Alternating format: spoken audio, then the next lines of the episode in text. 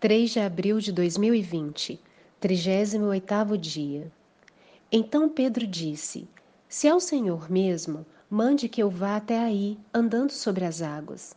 Jesus disse: Venha. E Pedro, descendo do barco, andou sobre as águas e foi até Jesus. Reparando, porém, na força do vento, teve medo e, começando a afundar, gritou: Salve-me, Senhor! E prontamente Jesus, estendendo a mão, o segurou e disse: Homem de pequena fé, por que você duvidou? Subindo ambos para o barco, o vento cessou. Mateus 14, 28 a 32. Ver para crer. Pedro queria ter certeza, mas ele foi corajoso para sair do barco e dar os primeiros passos.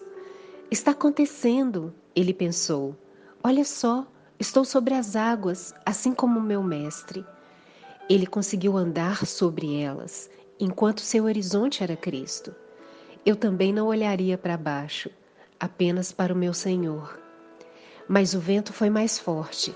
Ele teve medo. Claro, Jesus é Jesus, ele se garante. Pedro, pescador experiente, sabia o que o vento forte no mar poderia provocar. Ele estava acostumado com as circunstâncias e elas não eram boas. O medo nos faz tirar os olhos de Jesus. Mas Pedro gritou as palavras certas: Salve-me, Senhor. Só ele pode. E não o desprezou. Prontamente estendeu a mão, mas não deixou de ensinar. Por que duvidou? Eu também aprendo.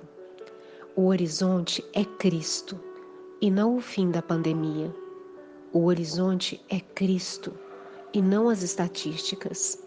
Essas coisas são importantes, como a força do vento era para Pedro, mas o horizonte é Cristo. E enquanto eu mantiver meus olhos nele, estarei acima das águas, mesmo que o vento sopre cada vez mais forte, mesmo que o meu coração se derreta de medo Enquanto meu horizonte for Cristo, poderei prosseguir. Se eu cair, clamarei por Ele, na certeza de que prontamente me estenderá a mão e me colocará novamente no caminho certo, contemplando o único horizonte seguro. Afinal, é Jesus que tem a palavra final, não o vento. Aliás, o vento o obedece e vai cessar. Plano Daniel, Igreja Batista do Coração.